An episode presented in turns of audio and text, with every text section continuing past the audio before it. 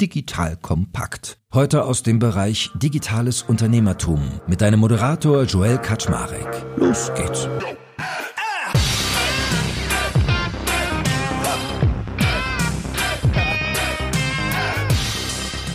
Leute, ich bin Miriam Wohlfahrt und ich habe heute die Ehre, den lieben Joel Kaczmarek zu interviewen. Wir haben nämlich heute ein bisschen die Rollen getauscht. Ich bin selber Unternehmerin im Fintech-Bereich und kenne Joel schon viele Jahre und freue mich hier ganz besonders, das heute zu tun. Was ist denn unser Thema heute, Miriam? Wir sprechen darüber, wie bekommen wir eigentlich mehr GründerInnen in Deutschland und äh, was müssen wir eigentlich tun, um innovativer als Gesellschaft zu werden und ein bisschen über Diversity, ein bisschen über Startup und alles, was die Welt bewegt, oder? Ja, sehr guter Ritt, sehr guter Ritt. Wenn du sagst mehr Gründerinnen, meinst du dann wirklich Frauen oder meinst du das als Gender-GründerInnen? GründerInnen aber auch und dann im Besonderen Frauen, weil, also es ist so, ich weiß nicht, ob du das weißt, Global Entrepreneurship Monitor, das ist so eine, ja, einfach so eine schöne Statistik, die es jedes Jahr gibt. Im letzten Jahr war Deutschland auf dem vorletzten Platz. Das macht mir schon ein bisschen Sorge, muss ich sagen und Gründerinnenanteil davon in Deutschland. Da habe ich jetzt die Zahlen nicht genau im Kopf. Ich meine, wir liegen so jetzt bei 17,x Prozent. Das ist wenig. Also das ist einfach zu wenig und es muss eigentlich so ein Anspruch sein, dass man irgendwie mindestens 30 Prozent auch Frauen hat, die gründen. Ja, das ist ein bisschen traurig. Aber auch mir macht auch die Zahl als solches, die absolute Zahl macht mir Sorgen, weil schau mal, ich meine, ja, wir haben heute einen großen Mittelstand in Deutschland. Wir haben sehr viele Traditionsunternehmen in Deutschland. Wir haben wenig Tech-Unternehmen, wenig sehr innovative Unternehmen in unserem Land. Und wenn wir jetzt einfach in die Zukunft gucken, dann sind diese Unternehmen, die heute erfolgreich sind, die sind irgendwann in den 1950er, 60er, 70er Jahren entstanden. Und viele von denen sind nicht unbedingt sehr digital, ja, und sind jetzt nicht diejenigen, die uns technologisch nach vorne bringen. Das heißt, wir müssen also eigentlich eine neue Art von, ich sage jetzt mal, Substanz und Mittelstand aufbauen. Das muss jetzt her, damit wir eben auch in 20, 30 Jahren irgendwie noch erfolgreich sind, dass wir Unternehmen haben, die einfach unsere Wirtschaft stützen. Ja? Und um das zu tun, müssen wir jetzt nämlich mehr Gas geben und müssen mehr Wunder und Gründerinnen hervorbringen, die, die eben Ideen haben und, und viel machen, weil auch so in Deutschland ist es leider auch so, dass die Zahl der Anzahl, die Anzahl der Patente und wissenschaftlichen Veröffentlichungen, da sind wir richtig gut in Deutschland. Aber um daraus wirklich was zu machen, daraus Unternehmen zu bauen, da sind wir sehr schlecht. Also da geht die Schere einfach wenn, im Vergleich zu USA oder Asien sehr weit auseinander. Und wir haben also ganz viel Talent, wir haben ganz viel Wissen und wir können eigentlich ganz viel. Wir müssen einfach mal viel mehr aus diesem, was wir eigentlich haben, machen, also aufhören, kleine Brötchen zu backen, sondern große Brötchen backen. Ja, und das äh, wollte ich dich mal fragen, wie du dazu stehst und was glaubst du, was müssen wir zum einen tun, damit wir grundsätzlich mehr Gründungsgeist in Deutschland wecken und zweitens, was können wir eigentlich auch tun, damit wir mehr Frauen dafür begeistern? Also als du mir im Vorgespräch mitgegeben hast, du würdest gerne mit mir darüber reden, wie man mehr Gründer hervorbringen kann oder GründerInnen, war ja mein erster Gedanke, dass ich dachte, na ja, für mich ist ja Gründen gar kein Selbstzweck. Also ich bin der Meinung, man braucht gar nicht per se Gründerin zu sein als Selbstzweck funktioniert für mich gar nicht, weil es ist auch nicht jeder dafür gemacht. Es ist ja auch ein bestimmtes Mindset, eine bestimmte Haltung, die man braucht. Aber und ich glaube, deswegen war dein Begriff gerade ganz gut Gründergeist. Das ist wieder was anderes, weil ich habe es oft erlebt, auch in meiner eigenen Firma oder in meinen eigenen Firmen, dass dieses Thema unternehmerisches Denken und das finde ich ist halt ein valider Punkt, bei vielen gar nicht so ausgeprägt ist. Und die meisten Leute verstehen auch gar nicht, was damit gemeint ist. Ich hatte eine Kollegin, da habe ich mal gesagt, ich möchte, dass du unternehmerischer denkst. Dann hat die gesagt, was willst du noch von mir? Ich arbeite teilweise um neun Uhr abends noch auf der Couch, eine Stunde. Ich gehe dann völlig müde ins Bett und ich arbeite total viel, so viel noch nie in meinem Leben. Dann habe ich gesagt, ich möchte nicht, dass du besonders viel arbeitest, sondern unternehmerisch äh, arbeiten heißt für mich, sich Gedanken zu machen über Aufwand und Ertrag und was sind eigentlich Punkte strategisch, die Sinn machen. Das heißt, ich mache mir Gedanken darüber, wie ich meine Ressourcen einsetze, mit welchem Ziel und ab wann ein Punkt kommt, wo das nicht mehr sinnhaft ist. Und jetzt zurückzukommen auf deine Frage, das ist, glaube ich, was sehr, sehr wichtig ist. Weil wenn du sagst, eigentlich brauchen wir jetzt den neuen Mittelstand, ich musste da gleich so an Zalando denken. Ich weiß gar nicht, wie oft ich diese Frage gestellt bekomme, als ich damals bei Gründerszene waren, wir über Zalando geschrieben haben, wenn du so mit anderen aus der Journalistengilde zu tun hast, ja, die schreiben ja Verluste und die haben ja so hohe Retourenquoten und dies und das und jenes ist. Und heute machen die 10 Milliarden Umsatz, sind irgendwie im höchsten Börsensegment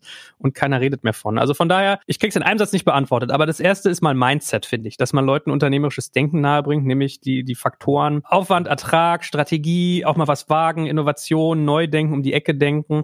Und ich glaube, da muss man eigentlich an den Bildungsinstitutionen schon ansetzen. Wenn ich so an meine Zeit in der D-School zurückdenke, wo wir in diversen Teams gearbeitet haben, also multidisziplinär, mit einem bestimmten Methodik, wo man Trial and Error gemacht hat, früh scheitern. Dem Deutschen ist ja das Scheitern zum Beispiel total zuwider. Ne?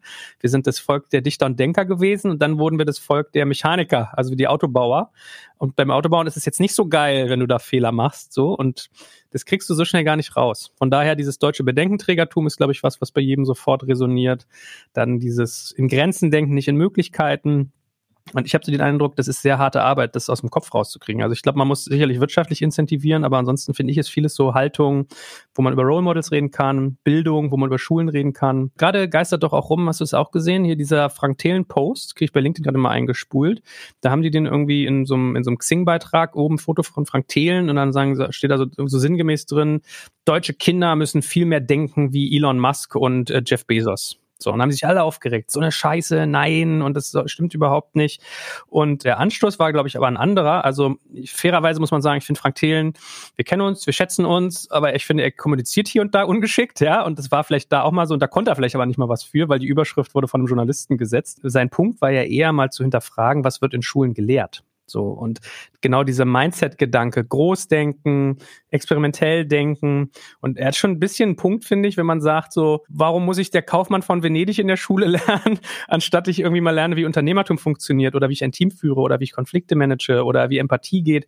Du lernst ja fast nichts in der Schule fürs Leben. Du lernst nicht, wie du deine Steuererklärung machst, du lernst nicht, wie man deine Wäsche wäscht, du lernst nicht, wie man eine Beziehung führt, gar nichts. Ja? Ich stimme dir in allem so total überein. Also weil also ich habe ja auch eine Tochter, die hat jetzt Abitur gemacht, das ist unglaublich, aber ich habe jetzt viele Jahre dieses deutsche Schulsystem begleitet und ja, also sie hat gar nichts gelernt, was sie jetzt eigentlich braucht, weil sie weiß überhaupt nicht, wie eigentlich die Dinge so funktionieren. Also wenn die jetzt eine Wohnung suchen müsste, dann ist erstmal so, Mama, hilfst du mir irgendwie, wie, wie läuft das mit der Kreditkarte, wie läuft das? Oder ja, Steueraktiv wüsste nicht mal, dass man sowas machen muss. Ja?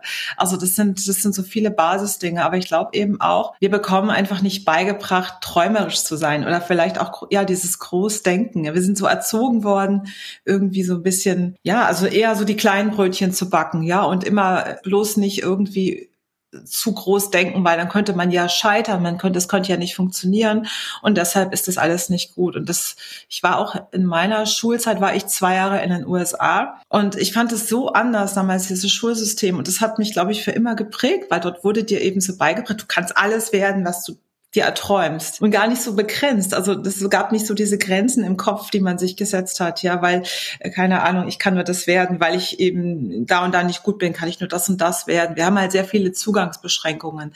Und klar hast du auch in den USA kannst natürlich argumentieren, wenn du eben aus einem sozial schwachen Umfeld kommst, kannst du nicht auf eine tolle Schule gehen. Auch das alles gebe ich dir auch recht. Trotzdem, die Amerikaner sind einfach da ganz anders, wie sie denken, dass sie glauben, was sie erreichen können. Und das finde ich schon bemerkenswert, weil das ist so in unseren Köpfen, ist auch Unternehmertum oder in der Schule ist es ja auch etwas, was so gar nicht so als positiv gewertet wird. Ja? Guckt ja auch an, im Tatort sind immer so die Unternehmer meistens die Bösen, ja, also es sind oft böse Menschen und nochmal auf, auf den Anfang zurückzugehen. Ich bin auch nicht der Meinung, dass jeder ein, ein Unternehmen gründen muss. Aber Gründergeist ist auch wirklich Initiativen machen, anpacken, anstatt immer so viel reden, einfach machen und auch mal loslegen, sich mehr trauen, ja. Und das finde ich schon, dass man in Deutschland eher da immer sehr vorsichtig ist, weil wir so eine tendenzielle Mentalität haben, alles genau erstmal zu planen, bevor wir es machen. Dadurch werden wir sehr langsam und das ist ein Problem. Also diese Langsamkeit, ja. Also ich finde gerade, wenn man sagt, wir brauchen einen neuen Mittelstand, das heißt ja eigentlich nicht, dass man ihn neu erfinden muss. Man kann ja den bestehenden auch sozusagen neu aufstellen. Und gerade da braucht man ja eigentlich solche Leute, ja. Gerade in diesen Positionen, die vielleicht zweite, dritte Reihe irgendwie den äh, schrauben wird oder den Heizungsbauer oder was immer es ist, sozusagen neu aufstellen. Genau da brauchst du ja sowas. Für mich ist Unternehmertum immer mit so einem Satz, fuck it, dann mache ich es eben selbst, ist so mein Unternehmersatz immer gewesen, weil es war so, du siehst Sachen in der Welt, die nicht so sind, wie sie sein sollten nach deinem Gefühl und dann keiner macht's, ja, okay, kacke, dann mache ich es halt selber. Und so eine Attitüde brauchst du ja ein bisschen, aber diese Strukturen sind ja auch sehr verkrustet und meine Frau beschäftigt sich zum Beispiel gerade relativ intensiv mit, ich glaube, es heißt Epigenetik, wenn du über die Gene Wissen und Erfahrungen und Gefühle weitergibst, was total abgefahren ist. Das ist ja erwiesen, also zum Beispiel auch wenn man sich so Amerika anschaut mit Sklaverei, diese Traumata der Sklaverei, das vererbt sich weiter in den Genen und obwohl du sowas vielleicht, selbst wenn du es nie direkt erlebt hast, ist es in deinem System angelegt. Schmerz vererbt sich. Das ist in Deutschland. Warum? Also gibt es ja keinen Grund, dass es das anders ist. Wenn man da dann mal überlegt, so die, die, die Großeltern oder vielleicht Urgroßeltern waren noch Kriegsgenerationen, die sind gewohnt gewesen, mit geringen Gütern groß zu werden, also in, wie sagt man, Scarcity, Knappheit. Ja. So, und dann kam irgendwie die nächste Generation, da kam dann so die Befreiungsphase. Oh Mann, jetzt müssen wir mal hier mich selbst entdecken, 68er. Aber gleichzeitig warst du noch total limitiert. Da kam irgendwie Katholizismus war noch irgendwie im Spiel, Religion und so weiter und so fort. Und man sieht das ja, also meine Generation hat noch ganz viele so Begrenzungen von ihren Eltern mitgegeben bekommen, während jetzt unsere Kinder, glaube ich, wiederum so diejenigen sind, die denken ganz anders. Also ich hatte gerade eine Zwölfjährige zu Besuch, weil die beste Freundin von meiner Frau hat eine zwölfjährige Tochter, die kam zu Besuch und dann war die so hier und war total neugierig. Der erste Ort, wo die hin wollte in Berlin, war unser Büro, weil sie unser Laufband sehen wollte, was hier steht und wollte wissen, wie macht ihr das mit den Podcasts und wie verdienst du eigentlich Geld und ja, und TikTok macht dir so einen Spaß und so weiter. Und ich glaube, da sollte man ansetzen. Ich hatte vor kurzem gerade mit Florian Heinemann Podcast, da hat er eigentlich was ganz Frappierendes gesagt. Er meinte, die Leute investieren so viel Geld teilweise in irgendwie äh, Güter, mit denen sie arbeiten, also zum Beispiel ein Laptop, ein Handy oder investieren in Software und so. Aber in deinem persönlichen Leben, schaffen die meisten Leute gar keine Struktur, was zum Beispiel Finanzen angeht oder so. Aber vor allem, wer investiert denn signifikant fokussiert Geld in seine Kinder? Also wer gibt denn zum Beispiel Geld aus, dass die mal einen Programmierkurs machen oder dass man die mal zu einem Coach schickt oder dass man denen mal so ein Mindset-Training gibt oder, oder, oder. Und ich glaube, wenn das Schulsystem es nicht liefert, ich würde sagen, die, die Top-Leute machen das wahrscheinlich einfach privat und da trennt sich dann die Spreu vom Weizen. Das heißt ja nicht, dass du irgendwie jetzt Rich Kid sein musst und nur dann hast du eine Chance, ja. Also nicht alle Wege äh, führen über die Business School oder so. Aber einfach mal zu sagen, okay, komm, kannst ja auf die VHS gehen, auf die fucking VHS und das Kurs machen. Ja, so. Und äh, ich, ich merke das, wie gesagt, ich manchmal bin ich schon geneigt, ob ich in der Schule meines Sohnes mal irgendwie selber dahin gehe und denen ein paar Sachen erzähle oder so, weil wenn es die Schule nicht bringt, muss man es halt selber nachrüsten, so denke ich mir das. Ja, total. Ich meine, du hast es ja auch, ich meine, digitale Bildung in den Schulen findet ja nicht statt und ich glaube, wir können auch nicht, äh, als Gesellschaft kann man sich nicht erlauben, ewig zu warten, dass die Schulen das richten. Also muss man, glaube ich, auch selbst mehr tun. Soll ich was erzählen dazu? Äh, unsere Schule ist ja auch relativ groß. Es ist so eine Montessori-Schule und dann haben die so äh, unterschiedliche Klassenstufen und Jül lernen, also wo dann erste, zweite, dritte zusammen sind, bla bla bla. Und dann kam so auf hier immer dieses E-Mail-Gebingo. Du kriegst dann immer tausend Newsletter und das ist so archaisch. Dann schreiben die teilweise, also ich, super Schule, keine Frage, aber du kriegst dann eine Word-Datei, die von der Lehrerin an einen Elternteil geschickt wird und die hängt es als Anhang dann an eine E-Mail an alle so. Und dann habe ich gesagt, so Leute, warum nehmen wir nicht Slack, guys? Und dann habe ich Oliver Blüher, den äh, Deutschlandchef von Slack, eine Sprachnachricht geschickt, habe gesagt, hier Olli, sag mal, wie sieht's denn aus? Äh, habt ihr Bock so ein Pilotprojekt? So, das Slack an der Schule ist doch mega und so. Und dann sagte der mir, ja, ist nur so ein Ding, wir dürfen quasi qua Gesetz, ab 14 darfst du eigentlich bei uns gar, unter 14 darfst du gar keinen Account einrichten. Das heißt, du bräuchtest teilweise irgendwie Begleitpersonal und so weiter und so fort. Also da müsste müssten oh, wer darf was sehen, Datenschutz und so weiter und so fort. Das ist ja das nächste, was dann reinkommt, so diese die Legislatur, das politische, die Rahmenregelung. Einerseits halte ich Datenschutz für sehr wichtig, andererseits gibt es halt in Deutschland auch, sind wir so ein bisschen überreguliert, glaube ich, insgesamt. Ja, also glaube ich auch, an vielen Stellen, ja. Glaub mir, ich bin in der Finanzbranche. ich kann ja, aber das ist ein anderes Thema heute, aber da gibt's auch ganz, ganz viele Themen, wo man einfach irgendwann denkt, nein, nein, nein, nein, nein. Aber äh, du kennst ja auch die Hacker School und äh, als ich damals die Julia kennenlernen, das ist schon einige Jahre her, war ich so begeistert von dem, was sie macht und wollte ihr unbedingt helfen und das in Berlin damals machen. Habe ich auch gemacht. Damals noch zu RatePay-Zeiten haben wir an den Wochenenden ja die Kurse gemacht für Kinder und Jugendliche, äh, Programmierkurse. Und ich dachte dann auch, meine Hannah, meine Tochter, die war damals so 13 oder sowas, glaube ich. Und dann habe ich gedacht, jetzt soll sie das doch vielleicht in ihrer Schule mal verteilen oder sowas. Ja, beziehungsweise ich habe dann da den äh, Rektor kontaktiert und habe äh, nachgefragt, ob es denn eine Möglichkeit wäre, dass sie das dort vielleicht in der Schule mal bekannt machen, dass es das dort gibt. In Charlottenburg haben wir dieses Angebot jetzt hier.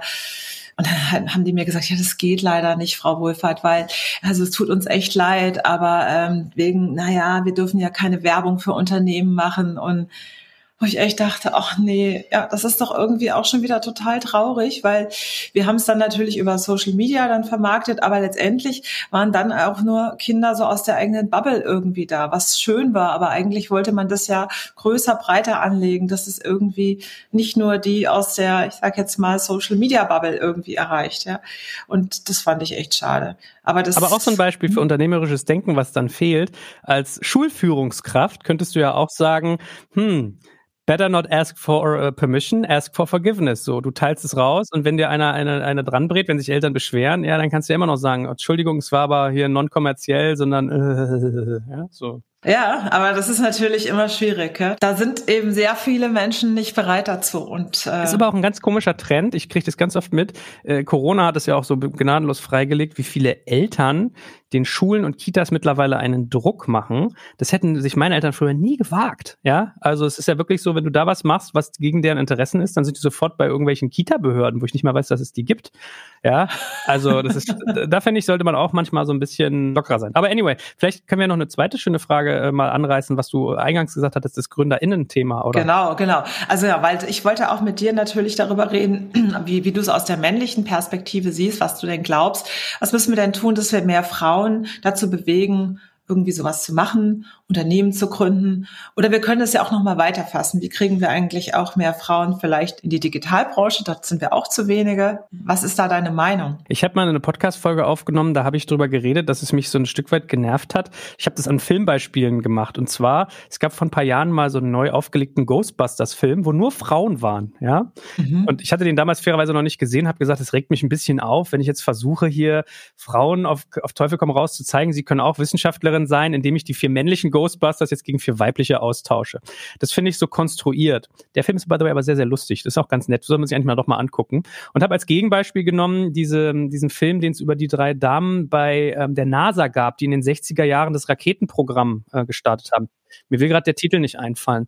Und es war so ein Beispiel für mich, was es ganz gut deutlich macht. Ich glaube, man kann sehr viel über positive Role Models arbeiten, wenn es aber so gebaut ist, dass es nicht so krampfig gewollt und konstruiert wirkte. Ja, das Ghostbusters-Beispiel war für mich konstruiert. Das NASA-Beispiel war für mich ah super, weil genauso wie du sagst, dieses Disney-Zitat, if you can dream it, you can do it, das auch jungen Mädchen mitzugeben. Ja, und zum Beispiel, ich meine, hier bei der Münchner Sicherheitskonferenz, dieses Bild, was überall gegangen ist, diese ganzen Männer im grauen Anzug und dann irgendwie ein paar Wochen später war in dem gleichen Raum ein Bild von Frauen, alle bunt gekleidet. Ich fand das Bild sehr schön, sehr ansprechend, aber habe auch gedacht, das ist auch nicht das, was wir eigentlich zeigen wollen. Ja, es geht ja eigentlich darum, eine gute Mischung hinzubekommen, ja, wo wir gut miteinander arbeiten als Gesellschaft, nicht die eine Seite und die andere Seite. Das mag ich auch nicht. Also deshalb auch das, diese gestellten Fotos, das gefällt mir auch nicht, ja. Also ich habe dazu einen Post damals gemacht, das war der beste, den ich je hatte auf LinkedIn. Ich glaube, ich habe 450.000 Menschen erreicht, indem ich, oh. indem ich dieses Foto genommen habe, habe gesagt, ist, glaube ich, augenscheinlich, was hier nicht richtig ist. Aber ich finde es genauso falsch zu sagen, warum sitzen da mehr Frauen, sondern muss sagen, warum sitzen da nicht mehr Frauen? Warum sitzen da nicht mehr Menschen mit Behinderung? Warum sitzen da nicht Total. mehr Queere? Warum sitzen da nicht mehr Farbige und so weiter, ja? Das heißt, das ist so die Balance. Und Tijan hat dann irgendwie ein Foto gemacht mit irgendwie Girly und hey, ich saß hier mit, hatte ich genau die gleichen Gedanken wie du, wo ich dachte, hey, geil, schon mal so leap forward, also echt ein Sprung nach vorne aber noch nicht genug. So, da geht noch mehr. Von daher, ich glaube, der zweite Teil auf deine Antwort ist, das klingt immer so ein bisschen komisch, aber ich glaube, gerade gerade die männliche Sphäre muss sich auch den Raum nehmen und mal sowas ansprechen, wenn da irgendwie, hey, wir haben hier zu wenig Frauen. Ich komme zu deinem Panel nicht, das ist hier eine Sausage Party, mache ich nicht. Oder hm. nee, das finde ich hm. nicht cool, wie du mit der Dame gerade geredet hast. Du hältst die hier klein, lass mal den Alpha Macho zu Hause, gib mal auch anderen Leuten Raum. So eine so eine Dinge sind, glaube ich, schon wichtig. Ja, ich glaube einfach, dass wir da als Gesellschaft viel tun müssen. Weißt du, so auch zum Beispiel auch Männer, die in Elternzeit gehen, die auch davor schützen, dass sie von anderen vielleicht komisch angeguckt werden. Weißt du? Das sind einfach so dieses in dieser Gesellschaft, dass wir, äh, was wir als normal finden oder als normal gefunden haben. Ich glaube, das muss man einfach mal ein bisschen angleichen oder korrektiv, da muss ein Korrektiv rein. Wie wollen wir heute Familie leben? Wie soll all das sein? Und ich glaube, wenn wir das auch hinbekommen, da eine bessere, eine echte irgendwie Gleichberechtigung reinzubekommen, Aber da müssen beide mitspielen. Das müssen, die gesamte Gesellschaft muss da mitspielen. Und es ist nicht eine Männersache und nicht eine Frauensache, ja. Ja, und ich glaube, man muss halt auch aufpassen. Also es ist in der Tat so, wenn du ein Kind kriegst, als Mann hast du immer die Arschkarte, wenn es zum Beispiel um Sorgerechtssachen geht, wenn es um Unterhalte geht und sowas. Das gehört dann auch ge gerade gezogen. Das ist auch veraltet. Oder es wird sehr viel darüber geredet, das Thema hier Equal Pay, ja. Warum verdienen Frauen weniger? Und ich finde, da wird auch viel mit Schiefheit gearbeitet. Ich stecke nicht tief drin, aber ich habe mir mal irgendwie beim Bundesamt für Statistik angeguckt, wie ist denn eigentlich die Gehaltsgleichverteilung Arbeitsverteilung und dann merkst du, es gibt einen bundesweiten Unterschied von 20 Prozent zwischen Männern und Frauen in der Bezahlung. Aber das ist unbereinigt. Das heißt, wenn du alle Frauen und alle Männer nebeneinander legst, verdienen Frauen im Durchschnitt 20 Prozent weniger. Wenn du jetzt hingehst und sagst, okay, jetzt vergleichen wir mal Vorstände mit Vorständinnen oder Minenarbeiter mit Minenarbeiterinnen, dann ist der äh, Gap nur noch 6 Prozent. Und das meine ich, die, die, Themen sind einfach auch kompliziert. Ja, das heißt, man muss da manchmal auch ein bisschen unter die Haube gucken und auch ein bisschen gucken, welche Agenda steckt damit hinter, weil Feministen sollten eigentlich alle Menschen sein, denke ich, wenn man es in dem Sinne sieht, für Frauen die Möglichkeit zu schaffen, komplett gleichberechtigt wirklich alle Möglichkeiten zu haben. Ich glaube, wenn man das nicht so sieht, ist man ein ziemlicher Arsch. Ja, hm. ah, ja.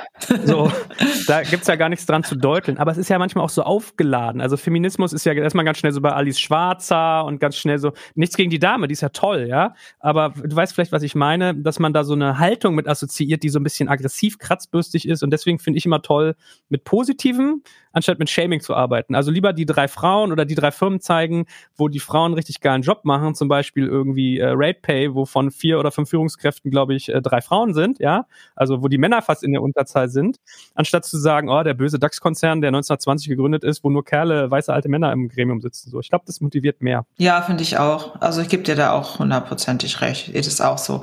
Ich halte nichts davon und ich finde auch, also man darf auch nicht Männer ausgrenzen oder so, weil ich finde, es ist schon ein bisschen so passiert in den letzten Jahren, weißt du, dass, dass sich Männer ausgegrenzt fühlen oder so, dass man das oft auch hört, dass so nach, dass da auch von der auf der männlichen Seite eine Aggressivität dagegen entwickelt worden ist, von wegen so, also jetzt können eigentlich nur noch Frauen eingestellt werden und nur noch Frauen werden Führungskräfte und die werden jetzt immer bevorzugt. Das ist ja auch blöd, ja. Also wenn da so ein Denken herrscht und deshalb wir müssen wirklich aufpassen, dass das nicht so in so eine komische Richtung geht. Kann dir da so viele Beispiele erzählen? Ich habe bei, bei bei einem amerikanischen Finanzunternehmen war ein prominentes Beispiel mit diesen Elevator Rules.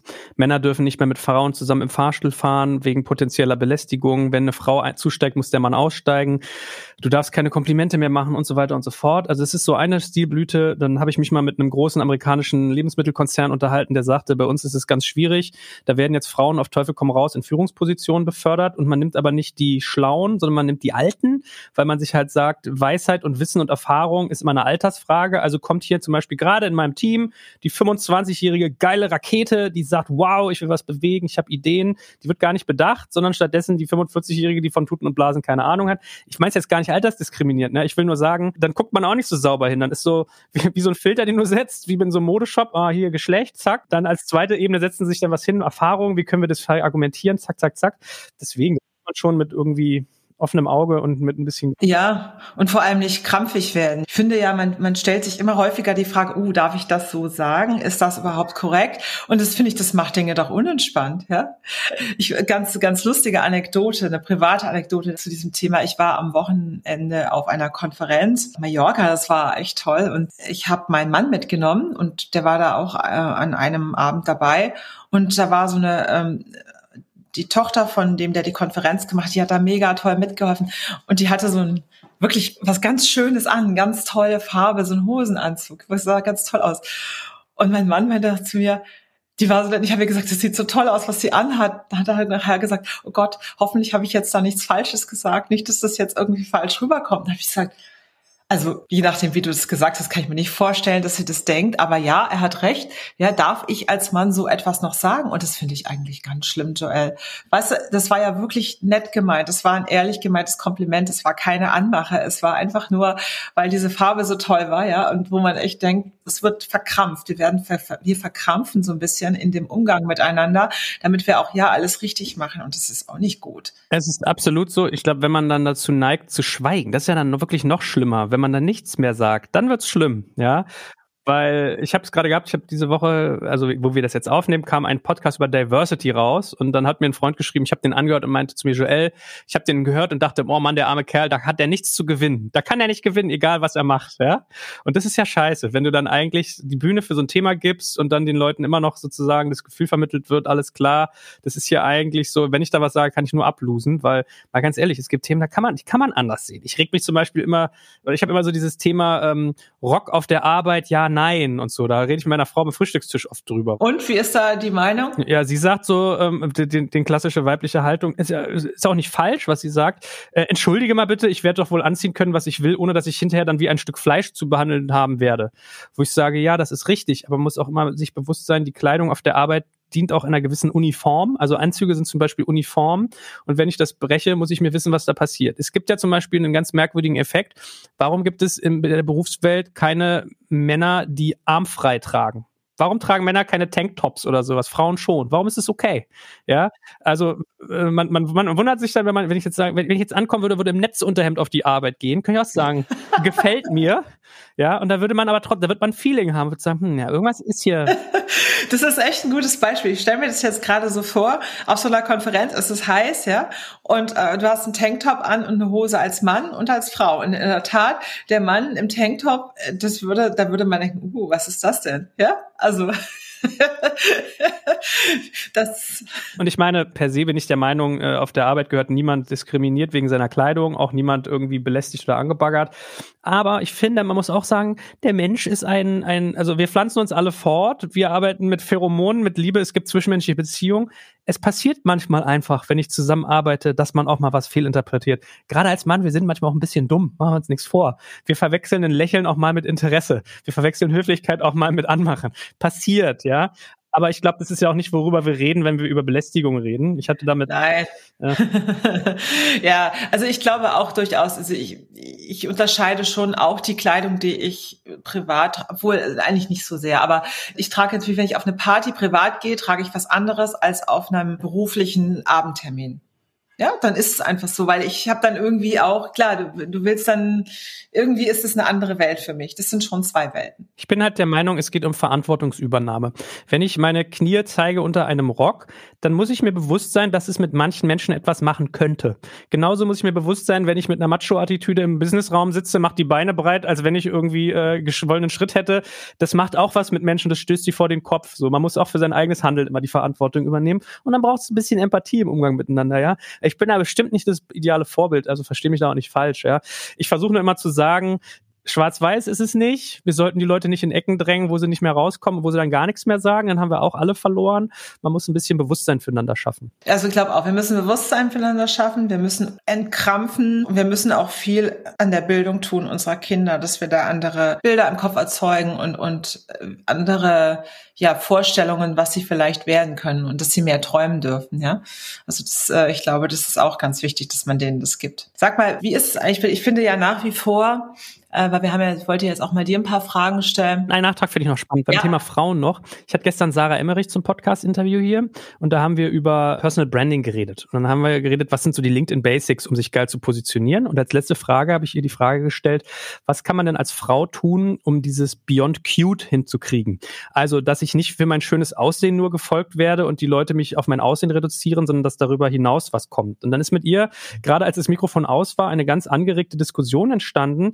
dass ich halt zu ihr gesagt habe, naja, ich habe halt viele Männer, ich bin da manchmal auch dabei, will ich mich nicht ausnehmen. Ich gucke mir dann erfolgreiche Frauen in Social an und dann ist man immer so ein bisschen, das, da kommt die deutsche Missgunst durch, so, ja, äh, die Inhalte finde ich ein bisschen dünn, die kriegt das ja nur, weil sie so hübsch ist. Das hat man als Mann irgendwie gar nicht, ne? Ist total undankbar. Und sie hat dann so gesagt, what about it? Was, was soll, äh, ein, glaube ich, sehr naheliegendes Beispiel ist äh, Celine, die ich ja mag, kenne, schätze. Mhm. Die war früher Miss Germany und jetzt macht sie immer so ein bisschen auch witzig Miss LinkedIn, ja. Das ist eine blonde, langhaarige Frau, wo man halt total leicht sagen kann, die hat jetzt ihre 100.000 LinkedIn-Follower, weil die hübsch ist. Bums. So. Und dann meinte Sarah so, wait a minute. Erstens, was soll sie machen? Weil sie hübsch ist, soll sie sich jetzt verstecken? Soll sie keine Fotos mehr zeigen? Das geht ja nicht. So. Zweitens, die hat ein Tech-Thema besetzt, was keine Frau besetzt. Die war also mutig, macht geilen Videocontent und war kreativ. Das hat die sich doch verdient. Und dachte ich, ja, hat sie eigentlich recht. Und das war so ein Thema, was mich wirklich beschäftigt hat, dass wenn man dann weibliche Role Models hat, dass sie dann wieder in dem alten Kastensystem irgendwie mhm. eingestuft werden. Da hast du recht und Celine ist ein sehr gutes Beispiel. Celine ist wirklich eine außergewöhnlich hübsche Frau und auch eine außergewöhnlich schlaue Frau. Ich bin ein ganz großer Fan von ihr und ich finde, die macht ganz tolle Sachen. Und warum entsteht das? Ist das auch ein bisschen deutsch, dass wir manchmal so missgünstig sind, dass wir sowas immer nein oder immer versuchen, was Schlechtes drin zu sehen, wenn jemand Erfolg hat? Das ist ja schon auch ein bisschen so, dass wir immer eigentlich suchen, jetzt ist endlich mal, aha, das ist nicht so gut. Ja, das kann ja nicht sein, dass man einfach nur Erfolg hat. Ja.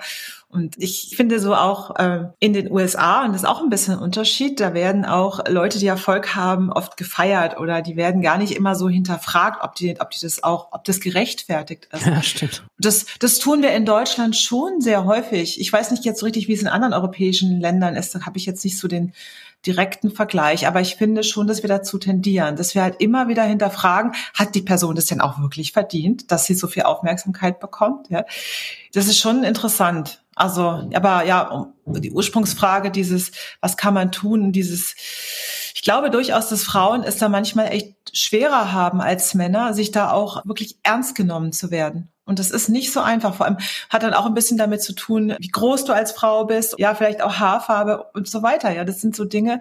Zum Beispiel die Nina, äh, das ist ganz lustig. Pütz? Hat sie mir mal erzählt, Nina Pütz, ja, ja. Und hat sie mir mal erzählt, als sie jünger war, die hat auch sehr früh, sehr jung angefangen, Karriere zu machen. Die war sehr früh schon fertig. Und dann meinte sie, sie hatte am Anfang so das Gefühl, sie wird nicht richtig wahrgenommen, hat sich die Haare dann immer ganz streng gemacht und immer eine Brille mit, eine Brille aufgesetzt, obwohl sie gar keine Brillenträgerin ist. Ich denke, das wird doch kein Mann machen, oder? Und es ist aber eigentlich so ein bisschen, ist echt schade, dass man das tun muss, um eben so zu zeigen, hey, ich werde hier ernst genommen. Also, ich kann eigentlich, also mein Rat irgendwie an, an junge Frauen, wer da immer am, besten besucht sich auch ein Thema aus, ja. Und das ist, deshalb finde ich das, was Celine auch gemacht hat, super, weil sie macht es wirklich gut, sie so Tech-Themen zu bespielen, wo sich eigentlich kaum jemand rantraut. Aber es gibt so viele junge Frauen, die auch ein Thema haben, mit was sie anfangen sollten, für sich auch zu bespielen. Dass es eben wirklich klar wird, es ist ja nicht ein Lifestyle-Post, sondern es ist einfach äh, keine Ahnung, die tolle Produktmanagerin, die irgendwie hier eine ganz tolle Technik entwickelt, die so ein bisschen erzählt und die daraus eine Community baut, vielleicht für Produktmanagement, nur mal als Beispiel. Und Celine ist die einzige Frau, die es vermag, schneller zu reden als ich. Also das. ja, Wahnsinn. Ich bin, also wirklich, ich, ich kann immer wieder sagen, ich äh, bin wirklich ein Fan von ihr. Ich war auch schon mal in ihrer 45 Dive, heißt die Show. Und ich finde die einfach, die ist so erfrischend, so sympathisch. Also ich muss die jetzt hier ganz, ganz hoch loben. und jeden, der das jetzt hört, mir sagen, also bitte, sowas will mir eigentlich eigentlich nie hören. Ja, sie war mal Miss Germany, aber nicht, nicht dieses Aber. Und sie ist nicht deshalb erfolgreich. Ja, natürlich sieht sie toll aus, aber die hat die ist einfach eine tolle Frau. Die ist echt eine Moderatorin, eine Unterhalterin, ganz klasse. Ich würde vielleicht einen Satz noch nach hinten raus jetzt mitgeben und dann können wir zu deinen Fragen kommen. Ich glaube, als Frau, wenn deine Stunde nicht jetzt schlägt, dann weiß ich nicht, wann dann. Also auf jeden Fall. Kein Spaß. Ja. Jemand wie du hat es, glaube ich, super einfach, gerade auf geile Panels zu kommen, Artikel zu kriegen. Da spielt mal die Welle mit, wir wollen jetzt Quote machen in eure Richtung. Und ich weiß, ich habe neulich mit einem Investor geredet, die würden sich alle fünf Finger nachlecken, wenn die weibliche Investorinnen hätten. Also von daher gebe ich, rege ich alle Leute mal an, das jetzt zu versuchen. Genau, das, das tue ich auch immer. Also ich auf dieser Konferenz in Mallorca hat, stellte man mir natürlich auch, ich habe immer so eine Frage, die ich gestellt bekomme und die hat, die stellt man dir bestimmt nicht, aber mir stellt sie immer, wie ist es denn so als Frau in dieser Gründerszene? Hat dich das schon mal, nee. hat dich das schon mir immer Wie ist es denn so als Mann, Joel? Ja, was machst du denn da so? Sag ich, oh, also für mich ist es so als Frau ganz ehrlich ganz normal. Es fühlt sich ganz normal an und ich fühle mich auch nicht komisch. Ja, aber, aber das zeigt ja das Defizit. Weißt du, wenn ich Balletttänzer wäre, würden sie es mich vielleicht schon fragen. Ja, genau, wie ist es denn? Aber was ich damit sagen wollte, ist einfach, ich habe dann gesagt, also ehrlich gesagt, ich habe einen großen Vorteil sogar im Moment, dass ich eine Frau bin. Und ich, ich weiß, dass ich diesen Vorteil habe, weil all eyes on me. Also Männer, die ähnliches leisten, äh, die werden nicht so gesehen, ja. Und deshalb kann ich allen Frauen, die hier sind und die das hören, eigentlich nur raten, wenn ihr irgendwie eine gute Idee habt, jetzt ist genau die Zeit, es zu tun. Ich würde mir einfach noch wünschen, dass man, gerade wenn man jetzt Konferenzen macht, also es ist echt schwer manchmal, die Frauen zu finden, weil sie, vielleicht ist es so ein naturell Ding auch, was, was von dem Denke her über die Jahre kam, aber manchmal ist es ein bisschen schade, dass es immer die gleichen zehn sind, gefühlt, ne? Es sind immer wie Verena Pauster, Lea Sophie Kramer, Tijen Onaran, Celine Flores Villas, du und wahrscheinlich kann ich noch fünf weitere aufzählen. Geil, dass die schon mal da sind und die geben sozusagen, die bauen die nächste Generation, aber ladet doch auch noch mal Fachspezialistinnen ein und so weiter, dritte Ebene, vierte Ebene. Also da gibt's noch so viele zu entdecken. Aber gut. Total. Staffelstab zurück zu dir. Jetzt haben wir ja dieser Frage, diese Frage immer so, wie ist es denn als Frau? Hat man dich eigentlich auch schon mal gefragt, wie du das als berufstätiger Mann mit deinen Kindern hinbekommst? Mm, also sagen wir es mal so rum, zumindest erfahre ich oft, dass die Leute Neugierde haben und es interessant finden, wie man das beides verbindet.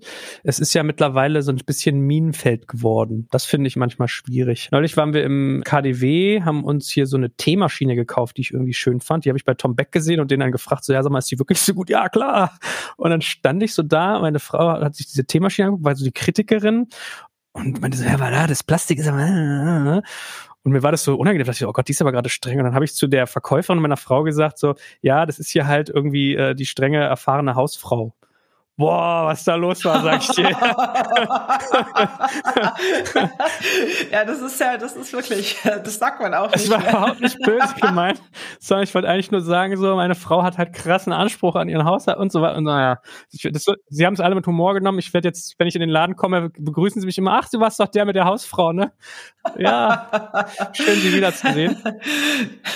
Aber es kommt als Thema. Also ich sehe das immer öfter. Ich habe jetzt eine Personality-Reihe bei uns gestartet und dann wurde äh, angeregt von männlichen Führungskräften, frag doch mal, wie die Männer ihre Familienrolle sehen und wie die sich in Rolle zu ihrer Frau sehen. Also es interessiert die Leute schon, es kommt schon auf. Das finde ich gut. Also ich glaube eigentlich, darüber muss man auch mal mehr reden. Was bedeutet Vaterschaft? Wie hat sich das verändert? Ich finde, wir müssen das auch als Thema machen und die Vereinbarkeit von Familien und Beruf. Ich glaube, man darf auch insgesamt mehr Raum geben. Also es fragt auch keiner, wie man sich als Mann fühlt, wenn man irgendwie immer vorne weg sein muss. Viele, viele, viele sind auch mit diesem Muster groß geworden. Der Mann darf nicht weinen, der Mann muss stark sein. Emotionen sind eher was Schlechtes, Gefühl zeigen, Stärke zeigen. Wenn ich hier Angriffsfläche biete, dann bin ich gleich weg. Und alle Fernsehserien, wenn du das mal so guckst, hier Suits ist mir mal so in Erinnerung geblieben, diese Anwaltsserie, da war immer so, oh, der Typ, der hat irgendwie, die, der ist schon um zehn schon gegangen. Weichei, hahaha. so. Und das stimmt. Gehört ja auch dazu, ja? Klar, du hast natürlich auch so, ich sag mal, wenn du dann manchmal so Zuhörer bist von so Männergruppen, ja, als ich da nach Mallorca geflogen bin letzte Woche, da waren echt viele solche Männergruppen, so, was weiß ich, Fußballer, äh, irgendwelche Junggesellenabschiede wahrscheinlich. Wenn du denen zuhörst, wo ich echt denke, so, wow, dieses ständige schneller, höher, weiter und jeder ist der Geilste, ja. Das finde ich schon so echt anstrengend. Wirklich. Und das ist, ist schon du hast recht. Wahrscheinlich sitzt da auch der ein oder andere darunter, der eigentlich eher zart beseitet ist und der aber da mitmachen muss und sich in diesen. Mein Studienort war ein eher kleiner Ort und da war ich in einem Fußballverein und da war eine Person, der war Führungskraft in einem Siemens-Tochter. Schlauer, intelligenter Typ und ich werde es nie vergessen. Fußballverein auf dem Dorf ist halt auch echt harte Schule, ne? So und wir haben uns auf dem Aldi-Parkplatz getroffen, um zum Auswärtsspiel zu fahren. Ich lief hinten aus dem Haus raus mit einer äh, Ausgabe National Geographic unterm Arm lief in den Typen rein und dann guckt er da so und sagt so, ah Mensch, ja, hier National Geographic, das, ach, das ist doch Amundsen hier, ne? Polar in der Expedition 1919, Nordpol-Entdeckung. Ich sag so, oh ja, wow. Und dann hat er mir so geredet, total intelligent. Dann kam am Fußballplatz, Schalter umgelegt. Der ging in die Fußballkabine. Ich weiß nicht, ob es an dem Tag war, aber der sagte dann so, so Entschuldigung, aus, äh, Triggerwarnung. Oh, Südafrika, äh, total geiles Land, ne? Wenn nur die Neger nicht wären. Und dann denkst du so, wie geht denn das einher, dass jemand all sein Benehmen, sein Intellekt und seine kulturelle Prägung an der Haustür aufhängt, in diese Kabine geht und auf einmal so ein Assi ist. Und das hat halt auch mit Gefüge und mit Rolle zu tun, ja. So und naja, vielleicht schweift es ein bisschen ab, aber ich glaube, es wird ein bisschen deutlich, worauf es abzielt, den Raum geben, äh, uns allen mal empathischer zu sein und auch mal Rollengeflechte zu vergessen. Ja, Rollenbilder und vielleicht auch einfach authentischer und ehrlicher zu sein. Ja? Ich habe den Podcast noch nicht gehört, aber ich habe jetzt äh, irgendwie hat, glaube ich, äh, Lea und Verena Paus da haben irgendwie auch so einen Podcast über Burnout gemacht. Ich finde das auch sehr interessant, weil es ja nach wie vor auch ein, schon ein tabuisiertes Thema unserer Geschäftswelt ist, ja, dass man nicht so darüber redet. Überhaupt das Thema Krankheit oder äh, Zeiten der Schwäche sind ja etwas, die in unsere Geschäftswelt nicht nicht passen. Und äh, soll ich erzählen, was ich für ein Gespräch dazu hatte? Ja, bitte. Ein männlicher Top-Manager, äh, mit dem habe ich telefoniert und der sagt so, ja, hier voll krass, die Lea Sophie Krammer, die hat neulich in einem Podcast geheult. Ja, wow, die zieht ja wirklich jedes Register, krass. Da ging es um ihre Familie, dass sie alleinerziehen und es so anstrengend ist. Und ich so, okay, und du glaubst, dass sie das sozusagen nicht wirklich emotional bewegt hat. Ah, wer die kennt, die ist knallhart und so, das macht die doch nur aus Kalkül. Das wäre so, wie wenn ich heulen würde, das glaubt doch kein Mensch und so wo ich so dachte, ja krass, ey, da kehrst du dein Innerstes nach außen und dir wird trotzdem noch Kalkül unterstellt. Weißt du, was ich meine? Also so weit sind wir gekommen. Es ist echt traurig. Aber genau da ist das Gleiche wieder wie mit diesem Celine. Man sagt, die, die hat es nur, weil sie so hübsch ist, ja. Und es ist eigentlich, das ist, es ist echt traurig, wo wir eigentlich sind, dass wir dem anderen nichts gönnen und immer alles schlecht reden also ich verstehe das nicht. Ich weiß nicht, woher das kommt. Und was können wir eigentlich tun, damit das weniger passiert? Ich glaube, ich weiß es nicht. Man muss sich mehr unterstützen und, und irgendwie auch die Menschen echt loben und das und auch gute Sachen sagen. Ja? Um es mal nochmal aufzugreifen, weil ich jetzt ich dich auch nicht so abwürgen wollte. Ich habe den Post auch gelesen von ihr und da bin ich bei einer Zeile hängen geblieben, dass sie gesagt hat, den einen Tag war ich auf der K5, man hat mir nichts angemerkt, ich war fröhlich und glücklich wie immer und am nächsten Tag habe ich mich in die Tagesklinik einweisen lassen und habe Kunsttherapie gemacht. Boom! Das hat sich so, weißt du, das ich habe schon viele Leute über Burnout reden hören oder hier mit Philipp von Einhorn immer über seine Angstzustände geredet und sowas. Oh, da dachte ich so, bam, das ist ja mal in dein Face, weil es sofort ein Bild aufmacht, sofort so Tagesklinik. Ach du Scheiße, oh Gott, das ist das, wovor ich auch immer Angst hatte, als ich so kurz vor Burnout stand. Oha, krass. Deswegen, ähm, also ich nehme das ab, aber das Ironische ist ja, und da sind wir wieder bei der nächsten Ecke, dass sie wieder aufpassen muss, weil sie eine Frau ist, weil man ja sagen könnte, ach ja, diese gefühlsduseligen Frauen, die reden über ihre Gefühle und die Frauen sind ja immer so emotional, mit denen kann man nichts sachlich machen und so weiter und so fort. Also deswegen, ich äh, fand es auch sehr gut, dass sie das gemacht hat gerade entgegen dieser Stromschnellen, die man als Frau immer hat, ja, dazu sagen, so, nee, ich erzähl das mal und ich weiß, ich mache mich angreifbar oder vielleicht kommen dann so eine Kerle und sagen, die Schauspieler das nur oder mh. Hm. Deswegen, ich fand es auch wichtig und richtig und ich glaube, das meine ich aber, ne, die Role Models, die halt echt und authentisch sind, das nicht konstruiert ist, wo man mal vorne weggeht und auch mal die Fuck-Ups zeigen, weil das kennst du doch, ich habe neulich Ed Sheeran gesehen hier bei, ähm, bei irgendeinem Short bei YouTube oder so, wo er gesagt hat, so, ich zeige keine Fotos von mir auf Social Media. Wenn Leute von sich Fotos auf Social Media zeigen, dann möchte ich sie am liebsten immer anrufen und fragen, ob es ihnen gut geht, weil die fotografieren sich ja meistens, weil es ihnen scheiße geht und weil sie wollen, dass sie gut dastehen, weil sie bei anderen Leuten das auch sehen. Also sollten wir auch mal mehr Kackgeschichten teilen, wenn schon, ja. Also mehr Authentizität. Aber ja, total. Ja, ich glaube, ich meine, wir sind ja alle immer mal wieder total schwach und, und nicht immer nur das und ja klar, ich meine Social Media, diese Welt, die einem davor gegaukelt wird, ist ja auch totaler Quatsch. Werden wir deshalb so? Ich habe keine Ahnung, ich, ich kann es nicht so richtig beurteilen. Also ich war ja, ich hatte vor, ich muss gerade überlegen, ist jetzt auch schon wieder zwölf, zwölf Jahre her. Ich hatte vor zwölf Jahren äh, eine Krebserkrankung, also auch in dem ersten Jahr von RatePay. Und es war auch so, so nach dem Motto, oh, wir dürfen das bloß nicht so die, auf die große Glocke hängen, nicht, dass es nachher werden wir so, weißt du, dann wird es so ausgelegt, dass ich nichts mehr kann und dass ich jetzt eben quasi das, das Unternehmen im Prinzip jetzt kurz vorm Exitus steht. Fand ich auch hart, ja. Gestern oder vorgestern bin ich Fahrrad gefahren und habe darüber, ich glaube, da war sogar dieser Lea-Post irgendwie ausschlaggebend, dass ich darüber nachgedacht habe. Ja, stand ich auf so einem E-Roller, fuhr über die Straße und musste daran zurückdenken. Drittes, viertes Jahr oder so bei Gründerszene habe ich einen Artikel gemacht, ich mache drei Monate Sabbatical. Die Realität war, ich war so am Arsch, ich war so am Ende, ich konnte einfach nicht mehr arbeiten. Ich war zu den Leuten unfreundlich, ich war gestresst, ich, mir ging es die ganze Zeit nur dreckig, mir war übel. Ich habe mich drei Monate rausgenommen, weil ich ansonsten wie wahrscheinlich neben Lea in der Tagesklinik gesessen gegessen hätte. Und mein Team oder einer aus meinem Management hat gesagt, so ja, das erzählen wir aber bitte nicht so, wir erzählen, du machst hier Sabbatical, ansonsten kommt es irgendwie nicht so cool und bla. Und da habe ich, hab ich gefahren, habe gedacht, heute will ich das anders machen. Heute würde ich sagen, Leute, der Joel muss sich mal zurückziehen, der braucht mal drei Monate hier Mental Health Pause, whatever it is. Weil was war der Effekt? Zwei Sachen. Erstens, dein Team kriegt das Gefühl, der Typ benimmt sich wie ein Arschloch hier und dann darf er auch noch drei Monate Urlaub machen da mal offen zu sagen, mir geht's scheiße, tut mir leid. Ihr seid nicht schuld, sondern das sind die Umstände, so und so sieht's aus. Tut mir auch leid, wenn ihr da manchmal Kollateralschäden geworden seid. Bums. Ganz anderes Feeling. Und ich hatte an dem Tag abends so ein Spätschicht-Netzwerk-Event. Ey, du kannst es nicht vorstellen. Ich wurde 60, 80, 90 Mal angesprochen, wie geil es doch ist. Ich mache jetzt ein Sabbatical und wo fährst du denn hin und was lernst du denn und was machst du denn? Und du musst mir mal sagen, ja, weiß ich noch nicht, viel aus und Klammern, ich werde nur auf der Couch liegen und kommern. So, ja. Deswegen, ähm, mhm. ich versuche. Dürfen keine Schwäche zeigen. Und da sind wir auch wieder so dieses, also ich glaube, wir, was wir dringend brauchen, ist einfach Vorbilder, Rollenbilder, die, die so sind wie, die, wie das echte Leben. Das echte Leben geht nicht irgendwie immer so glatt. Manchmal läuft es richtig doof. Also sind wir auch, es gibt Tage, da sind wir total traurig, total antriebslos und äh, und man braucht aber auch noch eine Sache, und die ist ganz unterausgeprägt, eine Verzeihenskultur. Das ist auch super schwer sehr, sehr schwer. Ich habe das. Ja, äh, das stimmt. So diese das Beleidigtsein ewig, wenn jemand mal irgendwas Falsches gesagt hat, was nicht so gemeint war. Auch auf Metaebene. Guck mal, ich habe mit Sarah Emmerich habe ich die Debatte aufgemacht mit, äh, ich bringe mal die Namen durcheinander. Jörg Gerbich heißt der, glaube ich. Bei denen gab es diesen Lieferando-Artikel, dass sein äh, Vorstandsmandat bei Takeaway momentan ruht, weil es irgendwie einen Vorfall auf einer Weihnachtsfeier mit einer Mitarbeiterin oder einer Praktikantin oder irgendwie sowas in der Art gab. So, mhm. wo ich so da sitze und sag, damit bist du weg vom Fenster.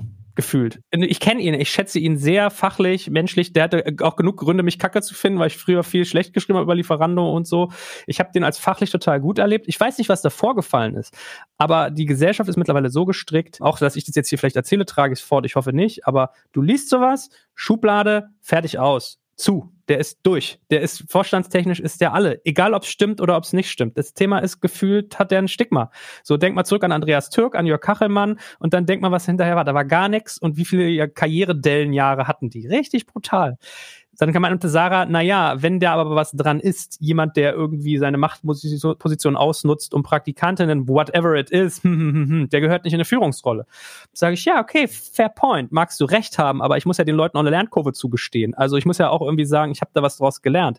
Es gab so eine schöne Geschichte in einem Dale Carnegie Buch. Da war ein Pilot, der in einem Flugzeug flog, so eine Art Jet, war ein Experimentalflugzeug und der Tankwart hatte den falschen Sprit eingefüllt. Der hat anstatt Schwerbenzin Benzin hat der irgendwie Motoröl oder Schweröl da reingeführt. Was passierte? Das Flugzeug war in der Luft, der Pilot mit vier Passagieren, stellt den Düsenjet vor, 30er, 40er Jahre und das Ding, die Motorhaube ging aus und das Ding kam runter. So, und er konnte das mit, oh mit Hängen und Würgen, hat er das auf dieser Landefläche zum Landen gebracht. Das Ding war natürlich total schaden, so, aber alle Menschen haben überlebt.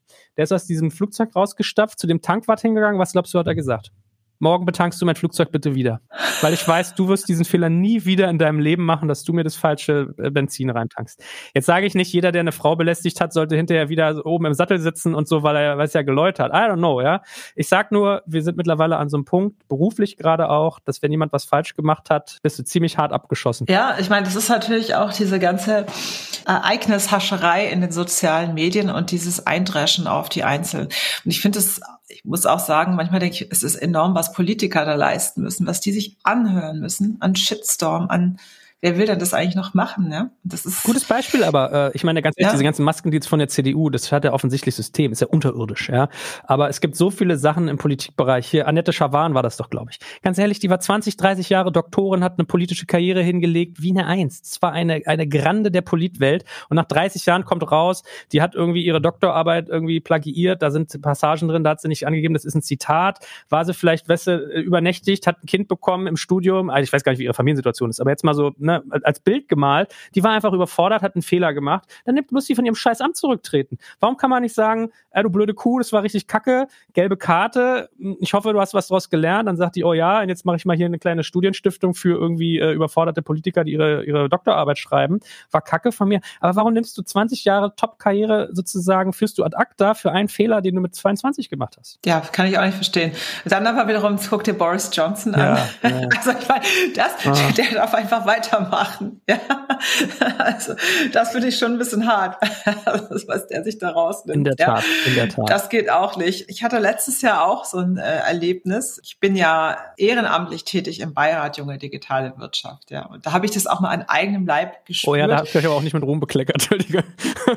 genau, genau. Aber jetzt muss man auch mal, ich sag, wenn man das jetzt mal, äh, wenn man heute mal nach einem Jahr darüber spricht, es war ja so, dass äh, innerhalb dieses Beirats, das sind irgendwie 28, 29 Mitglieder und die, viele der Beiratsmitglieder hatten immer so in Gruppen Papiere veröffentlicht. Und ein Papier, da drehte es sich eben um die Börsengänge in, in deutschen Startups. Und da war, stand ganz viel Richtiges drin. Es stand aber leider auch irgendwie ein paar sehr falsche Sachen drin. Und jetzt, um es mal wieder zu gehen, da stand eben drin, dass eben, das war so im Kontext rausgegriffen, dass man aber die Pressefreiheit, die müsste, man müsste, man müsste die Presse disziplinieren. Das ist natürlich ganz, es geht nicht. Das ist ein No-Go, sowas zu sagen und zu schreiben. Das passt nicht. Und das war auch so, dass das quasi, ich muss überlegen, wir arbeiten da in so einem Slack-Channel und dann haben die immer miteinander gepostet und diejenigen, die an dem Artikel gearbeitet haben, haben auch gesagt, hey, da, das musst du aber da entfernen, bitte, das kann da nicht bleiben. Was soll denn das? Die Person hat es aber nicht entfernt. Also er hat es einfach nicht entfernt und dieses Dokument, du weißt, man arbeitet in Google Doc, ja, und irgendwie, wenn da an einem, was weiß ich, 17 Seiter vier Leute arbeiten, überprüfen die Leute meistens nur ihren eigenen Teil und lesen nicht mehr alles nochmal durch, ja weil auch niemand denkt, okay, das wird dann nicht weggemacht. Aber was passiert ist, dieses Papier wurde veröffentlicht, ja. Das war letztes Jahr im Sommerurlaub und äh, das hat irgendwie das Handelsblatt hat dann irgendwie einen Artikel daraus geschrieben und die wollten auch mit uns davor sprechen. Jetzt war das leider an einem Tag, also Christian, ich, die wir dann Vorsitz haben hatten, waren beide an dem Tag im Urlaub. Wir hatten einen Tag ein Boot gemietet, ja, und ich habe keinen Empfang gehabt. Ja, und Christian war irgendwo auf einer Nordseeinsel auch so ein Tag am Meer mal wirklich keinen Empfang. Du kommst abends nach Hause, guckst in deine Mails und denkst, was ist das denn? Ja, ich wusste erstmal gar nicht, um was es geht. Ja, auf einmal überall der Beirat ist, will die Pressefreiheit einschränken und sowas. Und das zog sich dann so drei Tage durch die sozialen Medien. Du, mich haben Leute beschimpft, also beleidigt, so von wegen, ich habe immer viel von dir gehalten, aber was bist du denn? Wo ich auch dachte, wie krass ist das denn? Ja, also ehrlich gesagt habe ich damit gar nichts zu tun gehabt. Klar, aber als Vorstand musst du den Kopf dafür hinhalten. Aber wir waren ein ehrenamtliches Gremium, weißt du, wo alle Mitglieder irgendwie Geschäftsführer irgendwas waren. Da gehst du nicht hin und du kannst es ja gar nicht leisten, dass du da jedes Dokument prüfst und durchliest. Ja. Wir hatten als Maßnahme dann natürlich jetzt alles geändert, wie ein Dokument veröffentlicht werden kann, dass sowas nicht mehr passiert. Aber trotzdem dem mal ausgesetzt zu sein, dass man dich mal wirklich richtig gehend beschimpft, also es waren wirklich zum Teil Beschimpfungen, also sowas habe ich noch nicht erlebt. Es war wirklich unter der Gürtellinie. Ich habe, ich war wirklich an dem Tag zwei am Abend. Ich saß da, mir sind die Tränen geflossen. Ich wusste nicht mehr, wie ich damit umgehe. Es hat mich wirklich fertig gemacht, weißt du, dass mich Leute so beschimpft haben. Wo ich selber so dachte, shit, das Einzige, was ich mir vorwerfen kann, ist eben zu sagen, ja, also wir hätten als Vorsitzende irgendwie so einen Kontrollrat einführen müssen, ja. Aber das, den Beirat gab es halt ja schon seit irgendwie sechs, sieben Jahren und da ist nie so was vorgefallen. Und dass da jemand so einen blöden Satz reinschreibt, gut, dieser jemand ist dann ausgetreten aus dem Beirat, der ist da nicht mehr, aber auch gedacht, das ist so, was du aushalten musst, wenn du so in der Öffentlichkeit stehst. Ja, das ist wirklich, wirklich hart. Und äh, das, ja, also. Einer meiner Investoren. Es gab mal ein Thema, wo ich angenommen habe, dass er eine Meinung zu hatte, habe es dann eskaliert und hinterher kam er zu mir an und hat mir einen sehr schönen Satz beigebracht, der meinte, Don't assume, ask. Also nimm nicht an, frag. Und neulich hat mir jemand so ein Zitat geschickt. Don't assume, it makes an ass out of you and me. Und dann habe ich es erst verstanden, wenn du assume schreibst, as you, me. Ja, also u, me.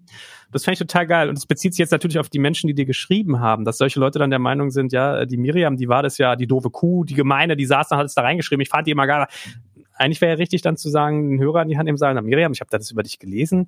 Stimmt das denn? Was ist denn da die Story zu? Erzähl doch mal, ja. Und da muss man sich aber auch echt disziplinieren. Und das ist auch wieder mit Verzeihenskultur zu tun. Erstmal fragen und dann auch mal sagen, okay, Mann, ey, die Alte hat hier irgendwie einen Beirat, ist da, macht hier Coding-Krams, macht hier RatePay-Übergabe, Banksware, vielleicht war die doch einfach überfordert, ja. So, das war so meine Lesart von der Situation. Ja, aber, aber es ist wirklich schon mal auch mal Erlebnis, sowas mal zu erleben. Also das war kein schönes Erlebnis. Was hast du damit gemacht? Wie hast du es verarbeitet? Ja, also wie gesagt, erstmal war halt so dieser erste Tag Schockstarre, so dachte, oh Gott, was ist das? Dann überlegen, okay, wir haben dann mit einer so einer Krisen-PR-Agentur auch überlegt, wie geht man damit um? Ich habe zuerst gedacht, ich will da überall drauf antworten und schreiben. Sagt, nee, es gibt jetzt ein Statement und mehr werde ich dazu jetzt nicht mehr sagen erstmal, ja, weil es war auch das, ich musste das wirklich erstmal für mich verarbeiten ja, dann, wie gesagt, Tag zwei las ich dann in den sozialen Medien diese ganzen Beschimpfungen. Also wirklich, manche waren auch so, du arrogante Bitch. Das ging dann wirklich in so eine Richtung, ja, wo ich echt dachte, wie krass ist sowas, ja. Ich würde das nie, ich würde sowas nie machen, aber Leute sind manchmal so gemein, ne. Das ist so, das kann auch so wehtun. An dem Abend war ich, ich war mein ganzer gedacht, es ist jetzt irgendwie, ich habe jetzt gar keine Lust. Ich war richtig, ich, ich war wie kurz wie vor so einem Burnout. Es hat mich wie total auf den Boden geschlagen. Ich, ich habe, also ich war richtig, ich war fertig mit meinen Nerven. Und am nächsten Tag habe ich gesagt, so kann das jetzt nicht weitergehen. Also so, wenn ich das jetzt hier weiter lese, habe ich gesagt, jetzt werde ich das nicht mehr lesen. Ich, ich werde jetzt einfach, ich werde nicht mehr darauf reagieren. Ich werde einfach jetzt auch Twitter ausmachen mal eine Woche und werde das nicht mehr lesen und werde auch die Kommentare nicht mehr lesen und dann ist Schluss. Und das hat mir dann geholfen, weil ich dachte auch, was soll's? Dann sollen die schreiben, was sie wollen und immer diese Anfeindungen. Aber wir haben uns davon distanziert, wir haben uns entschuldigt und äh, ja, wir haben einen Fehler gemacht, aber mehr kann ich jetzt auch nicht tun. Ja, und dann war es auch gut. Und dann kam die Flut. Das war dann ja in dem Moment irgendwie in den News, weil das war echt so ein Sommerloch, glaube ich. Deshalb haben sich da alle draufgestürzt. Weil das war wirklich alle Medien, also dachte, um Gottes Willen, also so ein großes Thema war das nicht. Es war ein Satz, der da stand. Ja. Aber dann, dann kam die Flutkatastrophe und dann hat niemand mehr darüber so, was Flut, gesagt. Okay. Hm. Ja, ja, nee, das, das, genau. Das war letztes Jahr im Sommer.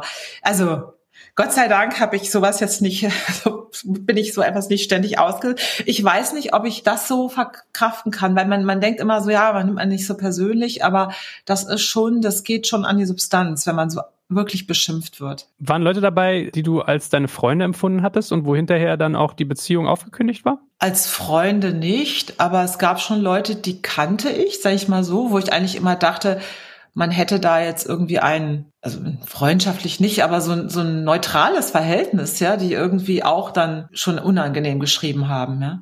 Weil ich auch dachte, es gibt auch Leute, die wollten sich natürlich damit mit einer Meinung dazu auch nochmal in den sozialen Medien positionieren, weil ihnen das auch Likes und Klicks gebracht hat, ja. Ja, krass. Ja, aber da muss ich dann schon sagen, also das hat man dann schon gesehen. Also mit den Leuten habe ich jetzt habe ich jetzt auch keinen Bock mehr drauf. Ne? Ich habe das manchmal, dass ich feststelle, also das eine ist ja das hier, sich selber auf Kosten anderer oder mittels anderer ähm, in, in Szene rücken manchmal gibt es Momente, da sehe ich, manche Leute sind nur noch Beifahrer ihrer Emotionen. Ich habe das neulich gehabt, da hat mich jemand auf eine Art beschimpft per E-Mail, wo ich überhaupt, wo es überhaupt keinen Anlass gab. Und dann hat mir irgendwie, habe ich das jemandem erzählt und er meinte, nee, das ist nur so Affekt. Das sind Leute, der, der pinkt dann sowas aus und dann wollen sie dir einen reindrücken und das ist gar nicht, das ist nicht, was die glauben, sondern die schreiben einfach. Oder dass Leute dir Sachen schreiben, die eigentlich ihnen selbst gewidmet sind. Ja? Also, du meinst du arrogante Bitch. Ja, das glaube ich manchmal, dass sie sich sagen so, die, die, fühlen sich dann vielleicht selber klein, gucken neidvoll auf oder irgendwie, das ist ja, ist ja gaga, aber manchmal ist das so. Ja. Aber es ist schon krass, so ein Erlebnis, ja. Glaube ich sofort. Jetzt sind wir aber ganz von unserem Thema abgerutscht irgendwie, oder? Was wir eigentlich besprechen wollen. Auch, ich fand das heute eigentlich einen ganz guten Ritt und wir haben jetzt hier die Inlandsflugstunde einmal rum. Vielleicht machen wir mal eine Fortsetzung, ja? Ja, das hat mir richtig Spaß gemacht. ich habe ich hab nur ein bisschen Angst, ob ich dem armen Jörg Gerbig heute ein Ei ins Nest gelegt habe. Ich hoffe nicht. Ist, äh, ich weiß ja nicht, was war, aber ich fand den sehr nett, als ich im Gespräch hatte und deswegen, also mehr Menschlichkeit, mehr Verzeihenskultur, mehr Hingucken, also, mehr Empathie. Ich mag ihn auch, ich, ich finde ihn auch sehr nett und ich kann, ich kann gar nichts dazu sagen, weil ich weiß das nicht, ja. Es ist immer schwer, also ich finde, man, man kann da auch nicht über jemanden urteilen, wenn man das nicht, genau, dieses Assume, ja. Mhm. Und wir wissen alle, es ist heute, wie gesagt, wenn man, natürlich die Medien pushen das auch auf und Überschrift, auch weißt du, was ja manchmal aus einem Zitat, was du eben auch über Frank Thelen gesagt hast, was aus dem Kontext so gerissen wird, ja. Die Nina und ich, wir haben ja ein Buch geschrieben zusammen, ja. Ich will aber jetzt hier keine Werbung machen, mir geht's jetzt nicht um das Buch, sondern was ich sagen wollte, wir hatten ein Interview dazu im Handelsblatt und, und, und da wurde es so ein bisschen beschrieben. Und wir hatten in dem Interview gesagt, ging uns ja nicht darum, als wir gesagt haben, wir wollen gründen oder irgendwie erfolgreiche Unternehmen sind. Wir hatten jetzt nicht so ein Elon Musk als Vorbild, ja, sondern es ist ja wichtig, dass man sich Vorbilder sucht, die irgendwo in gewisser Weise realistischer sind. Also für mich persönlich wäre so ein Elon Musk als Vorbild nicht geeignet, weil der ist zu weit weg von all dem, was ich bin. Und das wollten wir eigentlich in diesem Interview, haben wir in dem Interview gesagt. In der Überschrift war es aber nachher, gab es so, so, eine Überschrift bei in, im Instagram war das genau. Das war jetzt nicht im Print oder sowas, aber bei Instagram gab es eine Überschrift. Jetzt kriege ich das nicht mehr so zusammen, aber das war so, ja, ich wollte nie Elon Musk sein. Mhm. Weißt du, das, das hat sich dann so total verzogen angehört. Dachte ich, hä? Weißt du, so wie manche Sachen so dargestellt werden, das passt dann einfach oft gar nicht. Und das weißt du eben auch nicht. Deshalb können wir immer nur assumen, was da war weil oft sind die gerade in Interviews kommen die Sachen ganz anders rüber, als wie es eigentlich in der Realität gemeint war. Und deshalb, wer weiß, was Frank Thelen da gemeint hat und gesagt hat oder eben auch hier was Jörg Gerbig da gemacht hat, mhm. wissen wir auch nicht. Ich weiß es nicht. Und ich, ich mag ihn auch und kann dazu gar nichts sagen. Mal gucken, was rauskommt. Ich hoffe äh, für alle Beteiligten was Gutes. Aber ich weiß, was du meinst. Ich habe mal in einem Fernsehbeitrag über die Sambas haben sie mich mal befragt und dann weiß ich noch genau, da stand ich in so einer, in so einer Westendwohnung vor einem typischen Bücherregal, die filmten mich und dann sagten die so, Joel, was denkst du denn dazu, dass die Sambas sich die E-Mail-Adressen von Konga in Afrika gesichert haben, von ihrem direkten Wettbewerber und die auf ihre eigene Seite weitergeleitet haben?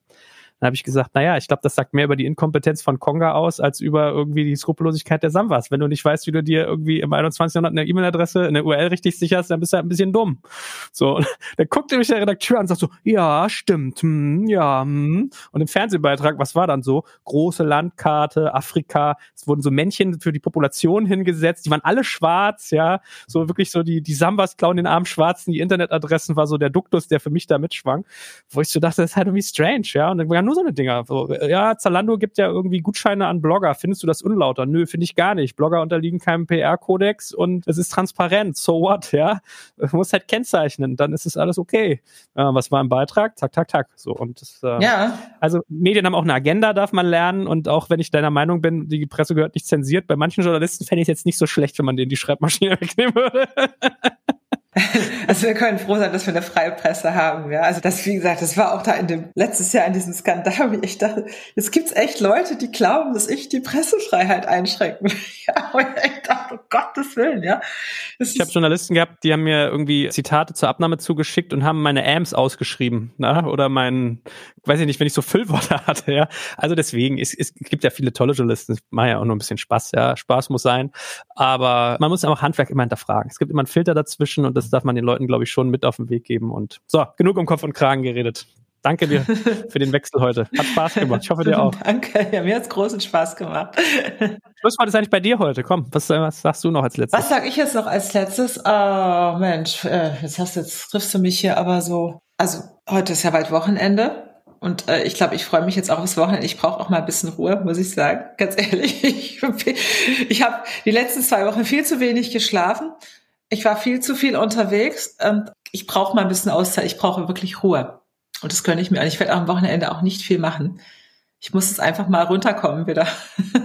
Gut, dann ist unsere Message am Ende. Nehmt euch alle Ruhe, seid empathisch, habt ein bisschen Verzeihen und hinterfragt. Also in diesem Sinne. Genau. Tschüss. Danke fürs Zuhören beim Digital Kompakt Podcast. Du merkst, hier ziehst du massig Wissen für dich und dein Unternehmen heraus. Wenn du mit uns noch erfolgreicher werden möchtest, abonniere uns auf den gängigen Podcast-Plattformen. Und hey, je größer wir werden, desto mehr Menschen können wir helfen. Also erzähl doch auch deinen Kolleginnen und Kollegen von uns. Bis zum nächsten Mal.